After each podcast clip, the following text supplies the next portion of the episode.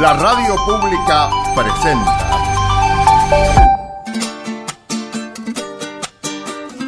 Patagonia Forestal, un espacio de encuentro y diálogo para compartir saberes y miradas.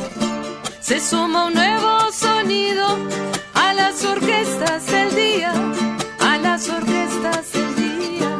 Se suma un nuevo sonido.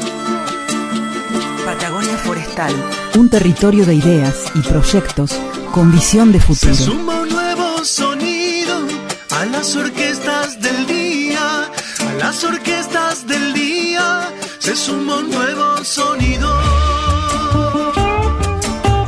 Patagonia Forestal, un lugar para sentir la investigación, la innovación y el desarrollo.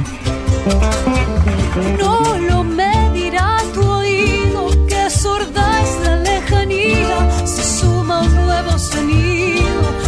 las orquestas del día. Patagonia Forestal, un programa del CIEFAP. Bienvenidos. Aquí comienza Patagonia Forestal, un programa del CIEFAP junto a Radio Nacional Esquel. Eh, como todos los jueves 18 y 30, Héctor Gonda y Carla Novak para contarles un poco sobre ciencia, innovación, tecnología, desarrollo. ¿Cómo estás, Héctor? Muy bien, ¿y vos? Bien, acá con un día de lluvia. Sí, igual este el tema el tema de hoy es bastante calentito. Sí, totalmente. Hoy vamos a hablar de incendios forestales. Hoy estuve pensando que como vamos a hablar de incendios, que está relacionado con temperaturas altas y sensaciones, se me ocurrió centrarme en esto, porque básicamente quiero compartir con la audiencia algo que me pasa a menudo, y es tener eh, recuerdos del pasado, Son funda pues son fundamentalmente sensaciones, esa es la palabra. A veces están relacionadas con lugares, con lugares como por ejemplo, recuerdo cuando tenía nueve, diez años de ir a visitar una tía que vivía en el barrio de Flores, en Buenos Aires, y es como que si estuviera en este mismo momento sintiendo el olor de la primavera, porque solíamos ir en, en esa época del año, y estoy casi seguro que estaba asociado al polen de unos inmensos árboles de plátano que había en su calle. Al mismo tiempo recuerdo el olorcito de los churrascos con ajo que hacía, tenía unos, una plancha con, con rayitas, con costillas, esas planchas para hacer churrascos que yo siempre Sí. se las envidié porque la plancha de, la plancha de, la- de mi casa era lisa. Yo eso nunca se lo perdoné a mi mamá, que me hiciera churrascos sin rayitas.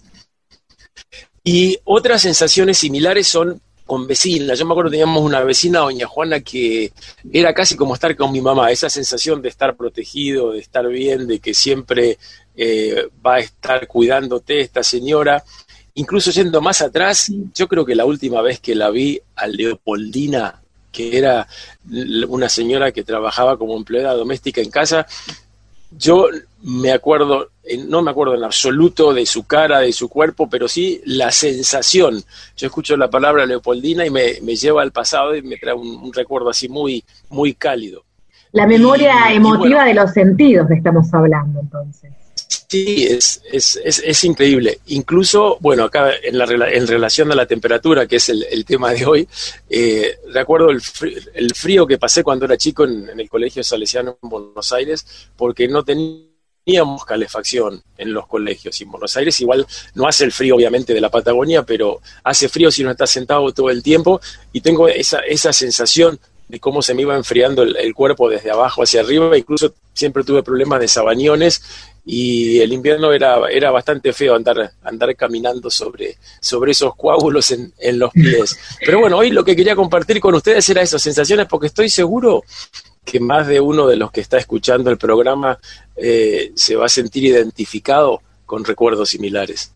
Totalmente. Y con respecto a, los incendios, eh, quienes han vivido, me imagino, una situación de incendios, seguramente recuerdan sensaciones, olores, calor, temperatura, cambios de color. Así que vamos a activar la, la memoria emotiva tal como decís, Héctor, en este programa.